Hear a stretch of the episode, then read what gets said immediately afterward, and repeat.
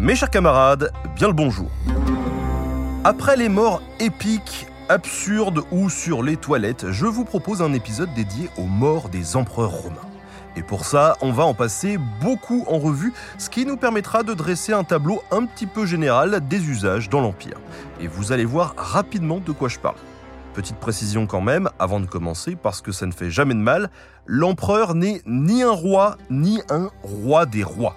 Depuis les origines de la République, les Romains possédaient une aversion assez radicale pour la royauté. Ladies and gentlemen, the story you're about to hear is true. Quand Auguste a construit un régime pour devenir le tout premier empereur romain, il a bien fait gaffe aux apparences. L'empereur exerce une fonction particulière, assez proche du pouvoir monarchique et en même temps très différente. Il capte les pouvoirs assemblés des principaux magistrats de Rome, des consuls, des tribuns de la plèbe et autres pontifex Maximus. Dans les faits, son autorité est absolue, mais Auguste joue sur le titre. Il ne se fait pas appeler impérator, mais princeps, le premier, sous-entendu le premier du Sénat. Il conservait les magistrats anciens et l'ordre sénatorial, mais se plaçait habilement au-dessus. Et c'est précisément ce système de succession qui va déconner. Et oui, parce que c'est plutôt dur de faire passer la pilule aux Romains tout en leur disant qu'on n'a pas affaire à une vraie monarchie. Auguste poursuit donc son bricolage, il privilégie le choix du meilleur pour son entourage, tout en songeant quand même à une certaine hérédité puisqu'il adopte Tibère qui sera empereur après lui. Mais au final, la question de la succession impériale pose bien des problèmes et cause la fin brutale de nombreux empereurs. Pour cette longue liste, trois petites précisions. Tout d'abord, on ne traite que les empereurs et pas les usurpateurs, même si honnêtement, la différence est parfois assez floue. Deuxièmement, on parle d'Orient et d'Occident, mais on s'arrêtera à la chute de l'Occident. Enfin, les textes antiques ne relaient pas forcément la vérité absolue, les hautes sphères de l'État font notamment l'objet de rumeurs pas toujours documentées. Alors comme on dit, prudence. Voilà, j'espère que vous êtes bien installés, parce que ça va être un petit peu long quand même. Allez, c'est parti pour la rubrique nécro. On commence avec le premier empereur, Auguste, petit-neveu de César et fondateur du régime. Un jour, Auguste se plaint de maux de ventre avant d'expirer peu après, entouré de ses proches. Des rumeurs courent à sa mort. Auguste aurait été empoisonné par sa femme, Livia. Ça commence bien. Idem pour Tibère, très malade. On raconte qu'il a été tué par Macron. Et non, pas celui auquel vous pensez, hein, le préfet du prétoire. Avec Caligula, on entre par contre en plein dans la conjuration. Le successeur de Tibère, jeune et très prometteur, change radicalement. Sa pratique autocratique du pouvoir est très éloignée de la modération d'Auguste. Ses lubies et provocations agacent l'aristocratie. Les déçus sont nombreux, y compris la garde prétorienne chargée de protéger l'empereur, et on reviendra sur son cas. À la sortie d'un théâtre, un groupe de prétoriens entoure Caligula et le cuisine sauce César. Le voilà transpercé de nombreux coups de glaive.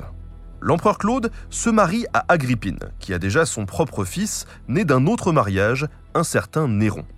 Les auteurs antiques parlent à nouveau d'un empoisonnement et soupçonnent la mère d'avoir voulu dégager la place pour son fils. Petit détail, l'arme du crime serait un plat de champignons dont l'empereur était friand. La gourmandise est un vilain défaut. Les frasques de son successeur Néron sont si remarquables que les écrivains de l'époque en dressent un portrait pas vraiment tendre. Sa politique dresse contre lui une bonne partie des élites de l'Empire et même l'armée s'en mêle. Face aux révoltes militaires successives, le Sénat finit par déclarer l'empereur ennemi public.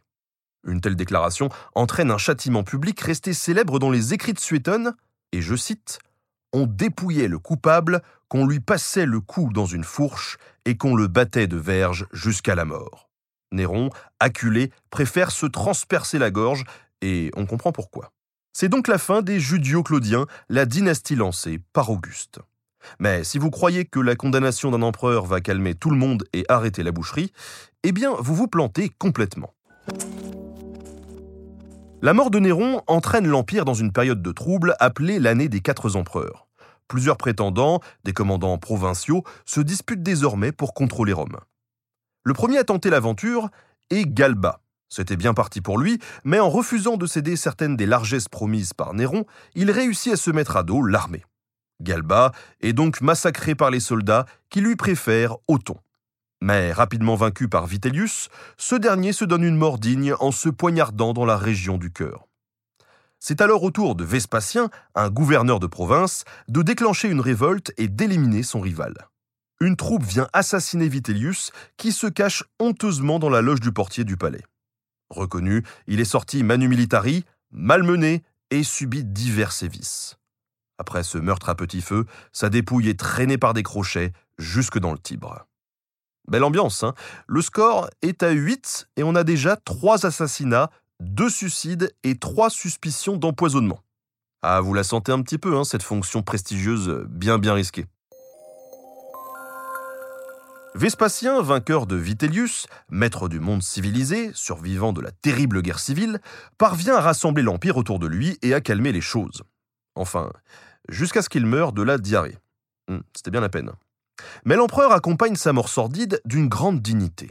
Sans céder à la honte, il choisit de mourir debout. L'Empire passe aux fils de Vespasien, Titus et Domitien. Le premier meurt d'une étrange maladie. On soupçonne bien vite le poison et la main qui le manie, celle de son frère. D'ailleurs, Domitien ne laisse pas un souvenir bien positif à Rome. Suétone nous raconte que, je cite, devenu odieux et redoutable à tout le monde, il périt enfin victime des complots de ses amis, de ses affranchis intimes et de sa femme. En clair, sa réputation est si détestable que tout le monde veut sa peau. C'est un proche de son épouse, Domitia, qui finit par la voir. L'empereur, poignardé au ventre, se débat. Quelques gladiateurs viennent alors finir le travail. Ainsi s'achève la courte dynastie des Flaviens. Par chance, cette fois, le monde romain ne sombre pas dans la guerre civile comme après la mort de Néron. En effet, le Sénat a son candidat tout choisi pour rétablir l'ordre. Le pouvoir public porte son choix sur un homme d'âge mûr, plein de sagesse, pour revêtir la pourpre impériale. Mais Nerva, déjà âgé pour l'époque, meurt de vieillesse à peine un an et demi plus tard. Trajan lui succède. Les aristocrates satisfaits le surnomment Optimum Princeps, le meilleur des princes. Et là, on peut sabrer le champagne puisqu'il s'agit de la première mort vraiment paisible. Lancement d'une nouvelle dynastie, va enfin voir la paix refleurir à Rome. Trajan occupe son règne à conquérir de nouvelles terres, notamment en Dacie et chez les Parthes. C'est là-bas qu'il tombe gravement malade, peut-être du paludisme. Dion Cassius explique qu'une hémorragie cérébrale déclenche son apoplesso, l'apoplexie, une grave paralysie. Difficile d'établir des diagnostics à 2000 ans de distance, il faut se fier à la médecine de l'époque, même si elle nous paraît un petit peu rudimentaire. On vient donc, peut-être, d'enchaîner deux décès naturels. Et c'est pas fini. Même chose avec Adrien, qui saigne souvent du nez et souffre d'œdème si terrible qu'il réclame sans succès qu'on abrège ses souffrances. Désespéré, il finit par interrompre le strict régime qui le gardait en vie et meurt rapidement. Antonin le Pieux hérite alors du pouvoir. Son règne coïncide avec l'apogée de l'Empire. Ce n'est pas que ça soit un conquérant, mais plutôt le brave gars tranquille pour changer. Les frontières sont calmes, le peuple satisfait. De nombreuses louanges accompagnent son décès, et c'est plutôt surprenant. Le mec est tellement cool qu'il est mort de la façon la plus cool du monde, en tout cas aux yeux d'un Français. Selon l'histoire Auguste, certes tardive et un petit peu discutable, mais si amusante, Antonin aurait juste mangé beaucoup trop de fromage. Vomissant toute la nuit, pris d'une forte fièvre, il repose, repu. Un fromage un petit peu violent, hein, quand même. Espérons que la recette s'est perdue dans les limbes de l'histoire. Après Antonin, on décide de faire dans l'originalité, puisque deux empereurs montent sur le trône en même temps. Marc Aurèle et Lucius Verus deviennent co-empereurs. Après une campagne difficile mais victorieuse contre les Parthes, Verus meurt prématurément. Marc Aurèle est quasi insoupçonnable. C'est lui qui a insisté pour que Lucius soit empereur avec lui, et la vertu de l'empereur philosophe, comme on l'appelle, est proverbiale. Et puis, les troupes romaines ont ramené d'Orient la peste antonine, peut-être une épidémie de variole que Vérus a de bonnes chances d'avoir attrapée. Marc Aurèle meurt d'ailleurs de la même façon à cause d'une maladie contractée pendant ses campagnes en Pannonie. Mais Dion Cassius, qui raffole des scandales, relaie des rumeurs malsaines. Marc aurait bien empoisonné Lucius, avant d'être à son tour empoisonné par des médecins qui voulaient plaire à son fils Commode. Oubliez la scène d'étouffement que l'on voit dans Gladiator, hein, l'idée reste tout de même la même. Quoi qu'il en soit, Commode arrive à la tête de l'Empire. Un prince si prometteur et pourtant si décevant. Si vous voulez en savoir plus, on a déjà parlé de son règne dans un épisode dédié aux morts dans le bain. Et c'est vachement bien. Sa passion folle pour la gladiature et les menaces qu'il fait peser sur son entourage décide sa femme Marcia à s'allier au conjuré pour l'empoisonner. Mais Commode se met à cracher tripes et boyaux au risque d'expulser tout le poison. Le jeune et vigoureux gymnaste Narcisse est alors désigné pour l'étrangler.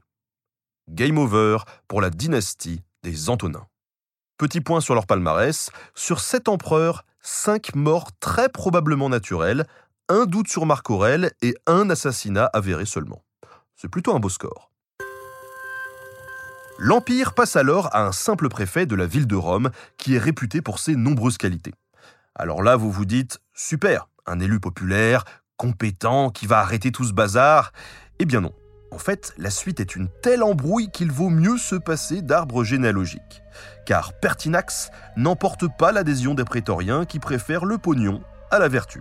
Il le massacre joyeusement en échange d'un gros tas de fric de Didius Julianus. Mais la richesse ne suffit pas. Julianus, incompétent, déclenche trois révoltes de gouverneurs. Le Sénat, déçu, le condamne à être égorgé par un tribun. On se retrouve alors avec trois empereurs potentiels. Et c'est la guerre civile. Heureusement, le gouverneur de Pannonie, Septime Sévère, défait rapidement les deux usurpateurs, Pesenius Niger de Syrie et Claudius Albinus. Devenu empereur, il finit apparemment par attraper une maladie mortelle lors d'une de ses campagnes en Bretagne. Mais certaines sources suggèrent qu'il a plutôt été empoisonné par son fils, un bonhomme assez suspect. Caracalla est co-empereur avec son frère Geta. Mais aussitôt Papounet décédé, il le convoque pour faire la paix dans la maison de maman chérie, Julia Domna. Geta, tout confiant, vient sans garde du corps et se fait trucider par la troupe. Hérodien nous raconte comment le violent souverain est piégé à son tour. Un jour qu'il se rend avec une toute petite escorte dans un temple de la Lune, un besoin naturel le fait s'arrêter. Il se dévait pour faire son affaire et un quidam en profite pour l'assassiner. C'est Macrin, alors préfet du prétoire, qui aurait agi dans l'ombre. En tout cas, c'est lui qui monte sur le trône. Mauvais calcul, l'armée adorait Caracalla.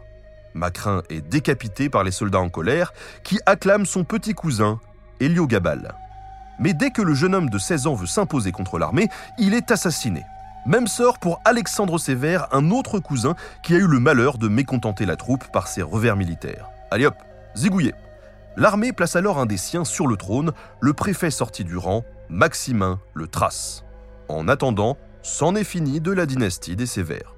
Un préfet empereur, c'est l'aboutissement d'un processus que vous avez, je pense, remarqué. On préserve un semblant d'hérédité en choisissant les gens d'une même famille, mais c'était bel et bien les légions qui régulent le pouvoir impérial.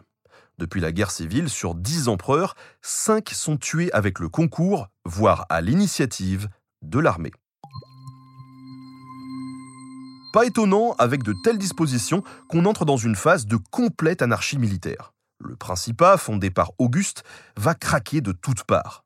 Les barbares aux frontières mettent la pression, alors même que le cœur de l'Empire est rongé par les troubles politiques. Impossible de tout traiter dans l'épisode du jour, en moins d'un siècle, une cinquantaine de Gugus tentent de devenir empereur. On continue donc d'accélérer un petit peu. Maximin, dit le Thrace, impopulaire aux yeux du Sénat, est tué par les troupes au siège d'Aquilée. Mais en une seule année, quatre empereurs successifs périssent au combat, assassinés ou suicidés. Seul Gordien III s'en tire avec une durée de règne respectable avant de tomber en Perse, soit d'une glorieuse mort au combat, soit à cause d'un complot de Philippe l'Arabe qui lui succède. À peine cinq ans plus tard, Philippe est à son tour assassiné sur ordre de Dès. Une terrible catastrophe éclate alors. Affrontant les barbares dans les marécages du nord de la Grèce, l'empereur Dès disparaît corps et biens. Lui, son fils et trois légions romaines la cité éternelle est si ébranlée qu'elle semble sur le point de s'effondrer. Nous sommes à l'apogée de la tourmente. Une nouvelle fournée d'empereurs est dévorée par la maladie ou le glaive, sans que l'empire ne se stabilise. Il passe enfin à l'empereur Valérien. Vaincu par les Perses, ce dernier meurt en captivité. Mais l'auteur Lactance, un chrétien, se réjouit de raconter la fin abominable de celui qui a persécuté le christianisme. Valérien aurait servi de marchepied au roi perse, voulant monter à cheval. À sa mort, il aurait même été empaillé comme objet de collection ou écorché vif. Méfiance hein, tout de même avec ces récits spectaculaires, les personnages de haut rang ont généralement plutôt droit à une prison dorée. Quoi qu'il en soit, la disparition de Valérien affaiblit tant l'Empire qu'on le divise en trois. L'extrême Occident se détache, ainsi qu'une bonne partie de l'Orient, contrôlée depuis la cité de Palmyre. Galien, fils de Valérien, hérite donc d'un domaine très réduit, et il finit piteusement assassiné, bien évidemment. Les usurpateurs succèdent aux usurpateurs jusqu'à ce que Claude le Gothique redresse enfin la situation. Il faut dire que son surnom de gothique ne vient pas d'une tendance à s'habiller en noir pour fumer des sans-filtres et déprimé par la vacuité du monde, mais plutôt de sa propension à massacrer du goth à tour de bras comme un bourrin. Claude est hélas fauché par la maladie, et après un passage éclair de Quintilus, Aurélien prend le pouvoir et déglingue les premières menaces qui pèsent sur l'Empire. Mais il est assassiné par un soldat à qui il avait infligé une punition trop sévère. Même sort pour les suivants, Tacite, Florien, Probus, Carus, Numérien et Carin sont tous zigouillés d'une façon ou d'une autre. Mais courage, car Carin est tombé au combat, peut être tué par ses propres soldats face au meilleur homme qui soit, Dioclétien. Avec lui, l'anarchie militaire s'achève. Le nouvel impérator supprime le principat hypocrite d'Auguste et instaure le dominat. Désormais, l'empereur n'est plus seulement le premier des sénateurs, non, il doit assumer être un véritable maître incontesté, il ne subira plus l'outrage d'une mort violente. Et là, vous vous en doutez, c'est pas gagné. Pour pacifier l'épineuse question de la succession, Dioclétien établit un gouvernement à quatre, ou tétrarchie. Deux Augustes, des co-empereurs, doivent nommer chacun un César, leur successeur. Dioclétien et Maximien Hercule choisissent comme César Galère et Constance Chlore. Mais si Dioclétien, Constance et Galère finissent gentiment dans leur lit, leur ami Maximien est forcé au suicide par Constantin, fils de Constance. Trois morts naturelles sur quatre, c'est une belle chance. Ouais, c'est ce qu'on peut se dire. Mais il faut voir les causes naturelles. Hein. Selon Lactance, Galère est emporté dans la tombe par une répugnante infection des parties génitales. Miam. Mais surtout, il ne faut pas oublier le suicide forcé de Maximien. Le coupable, l'ambitieux Constantin, s'allie à Maxence, fils de Maximin. Pour prendre le pouvoir, ce dernier pousse l'empereur Sévère II au suicide avant d'être éliminé par Constantin. Lors de la bataille du pont de Milvius, au-dessus du Tibre, le célèbre édifice s'écroule, précipitant probablement Maxence dans la tombe. Mort par bras coulés, 10 points.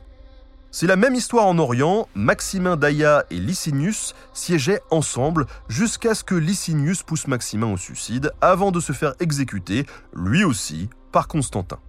Constantin, que j'appellerai personnellement le nettoyeur, est le grand gagnant de tout ce joyeux bazar. Seul maître du monde romain, il finit par s'éteindre paisiblement. Baptisé chrétien sur son lit de mort, il lave ainsi tranquillement ses péchés. Cette petite décision personnelle aura les grandes répercussions que l'on sait. Grâce à l'Empire, le christianisme va se répandre partout. Les fils de Constantin, Constance II, Constantin II et Constant, il s'est pas trop foulé, commencent par imiter papa en faisant le ménage. Constantin II tente de soumettre son petit frère Constant, mais meurt par les armes. Le genou n'a pas le temps de faire la fête, un de ses officiers, Magnance, le fait mettre à mort. Constance II venge son frère, et le voilà unique héritier de son papounet Constantin. En tout cas, sur le papier. En réalité, il se rend compte que la situation est intenable et doit revenir au bon vieux système des co-empereurs. Constance choisit son cousin Julien Laposta pour être son César. Malgré une brouille, il le confirme pour son titre sur son lit de mort. Julien part donc joyeusement guerroyer chez les Perses, où il périt le ventre transpercé d'une lance. Son successeur, Jovien, meurt dans un bête accident, intoxiqué par les vapeurs d'un brasero. Et ainsi, le dernier des Constantiniens vient de partir en fumée. Quand les nuées se dissipent, c'est pour révéler une toute nouvelle dynastie, les Valentiniens. Les deux frères Valentiniens Ier et Valence arrivent au pouvoir. Le premier a peut-être la mort la plus étrange de notre liste. Un jour, il reçoit une ambassade de barbares. Ces peuples, connus pour rasier la frontière, viennent pour tout nier en bloc et accuser d'autres peuplades. L'excuse de gamin de 10 ans, quoi. Ils sont si butés que Valentinien pète un câble, pique une crise de nerfs et meurt étouffé de rage. Quant à Valence, défait par les Goths, il se réfugie blessé dans une ferme. Pas de chance, les barbares crame la ferme. Valentinien Ier avait deux jeunes fils, Gratien, 8 ans, et Valentinien II, 4 ans. Il s'appuie sur des généraux plus expérimentés qu'eux, en tout cas on l'espère, Théodose et Manius Maximus, qui les renversent. Et Théodose finit même par exécuter Maximus. Il vient alors de faire disparaître toute la lignée des Valentiniens. Théodose, c'est décidément un sacré morceau, mais ça ne l'empêche pas, un jour qu'il regagne sa capitale adorée, de s'éteindre, fauché par la maladie. Et après lui, l'Empire est divisé entre ses deux fils, entre l'Orient et l'Occident. On abordera ça en deux temps. En Occident, l'Empire est de plus en plus affaibli, et il peine à établir son autorité. Peu à peu, chaque général peut se vanter d'être aussi puissant que l'empereur en personne. Honorius, le fils de Théodose, est visiblement en très mauvaise santé et meurt jeune. Constance III lui succède, mais meurt aussitôt, et son fils Valentinien III, qui prend le relais, finit assassiné par une conjuration. Le coupable serait un certain Pétron Maxime. Fortiche pour comploter, il est nullissime quand il s'agit de gérer un empire. Il a tellement énervé les Vandales que ceux-ci traversent la Méditerranée pour ravager Rome en 455. Pétron, ce gros lâche, prend la fuite. Reconnu, il est lynché par la foule, voire par son propre entourage à coups de pierre. Son successeur, Avitus, est aussitôt déposé par Majorien. Un bon gars, Majorien. Il apaise les choses, veut rétablir l'Empire et décide même de débarquer en Afrique du Nord chez les Vandales, qui lui crament tous ses navires. Aura-t-il droit à une seconde chance? Eh bien non, dit son général Ricimer, puisqu'il le fait exécuter. Ce Ricimer est un militaire chaud bouillant. Il ne veut pas être empereur, mais il les nomme et s'ils sont nuls, ils sont éliminés. Après Majorien, Ricimer nomme successivement Sévère III, Antémius et Olybrius. Il tue les deux premiers, mais Olybrius, malgré son nom pas possible, parvient à périr de mort naturelle. Après Ricimer, un autre général germain, Gondebaud, nomme empereur Glycerius, qui, dépourvu d'autorité, renonce assez vite au pouvoir. L'Empire d'Occident est dans un tel état de déliquescence que Glycerius préfère devenir évêque de Salone pour finir paisiblement ses jours. Pire, ce sont les empereurs d'Orient qui doivent s'en mêler pour nommer le nouvel impérator. Julius Nepos, lui aussi réduit à rien et privé de soutien, fuit la Dalmatie où il est assassiné. Son successeur, Romulus Augustule, voit son risible pouvoir balayé par le général germain Odoacre. Romulus choisit aussi l'exil en Campanie il mourra en paix. C'était le tout dernier empereur d'Occident. Vandales, Germains, révoltes militaires et divisions politiques ont eu raison de ce puissant État. À la fin, diriger cet empire en chute libre était devenu un job impossible, le poste de pacotille que plus personne ne voulait. Mais revenons-en à l'empire d'Orient qui tient bien mieux le choc. Il faut dire qu'on n'y laisse pas les militaires allemands faire la loi. Arcadius, fils de Théodose, a aussi mauvaise santé que son frère Honorius. Lui aussi meurt très jeune. À sa suite, l'empereur Théodose II est probablement emporté par une maladie.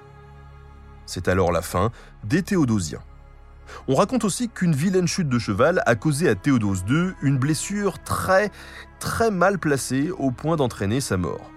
Une sale façon de partir. La sœur de Théodose II, Pulchérie a épousé Martien qui devient alors impérator. Il meurt d'une blessure gangrénée, même si certains parlent d'assassinat. Puis vient Léon Ier qui meurt de maladie. Il n'a qu'une fille, Ariane, femme de Zénon et mère de Léon II. Père et fils règnent ensemble comme co-empereurs, mais le jeune Léon II s'éteint un an plus tard, lui aussi de maladie. Quelques années plus tard, Zénon connaîtra le même sort. Et nous voilà déjà rendus en 491. L'Occident n'a déjà plus d'empereur, et même si la liste se poursuit encore longtemps, très longtemps en Orient, je vous propose qu'on s'arrête là. Quel périple quand même quand on y pense. On a eu notre lot de fins sordides qui peut s'expliquer de deux façons. Tout d'abord, les nombreuses maladies diagnostiquées qui laissent deviner que si l'Antiquité ne méconnaît pas la médecine et la chirurgie, elle reste parfois impuissante face à la virulence du mal. Et enfin et surtout, quelle violence Dans la société romaine d'alors, le pouvoir est une chose convoitée mais jamais complètement possédée. L'empereur occupe une charge viagère, son pouvoir découle du peuple romain et de ses représentants, le Sénat ou l'armée. On ne veut surtout pas d'un roi, alors si l'empereur se montre trop despotique ou dilettante, aucune raison d'attendre qu'il meure ou abdique de son propre chef. On pratique le système de régulation le plus efficace qui soit, l'assassinat. Et c'est peut-être ça la conclusion de cet épisode.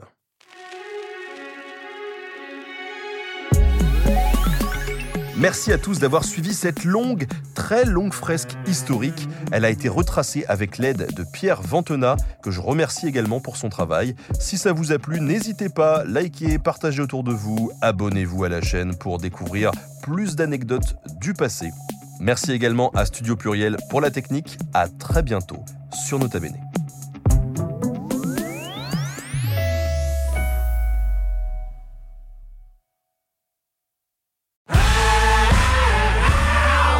Si vous avez aimé ce podcast, vous aimerez aussi mon autre podcast, Callisto, dans lequel je vous raconte des mythes et des légendes.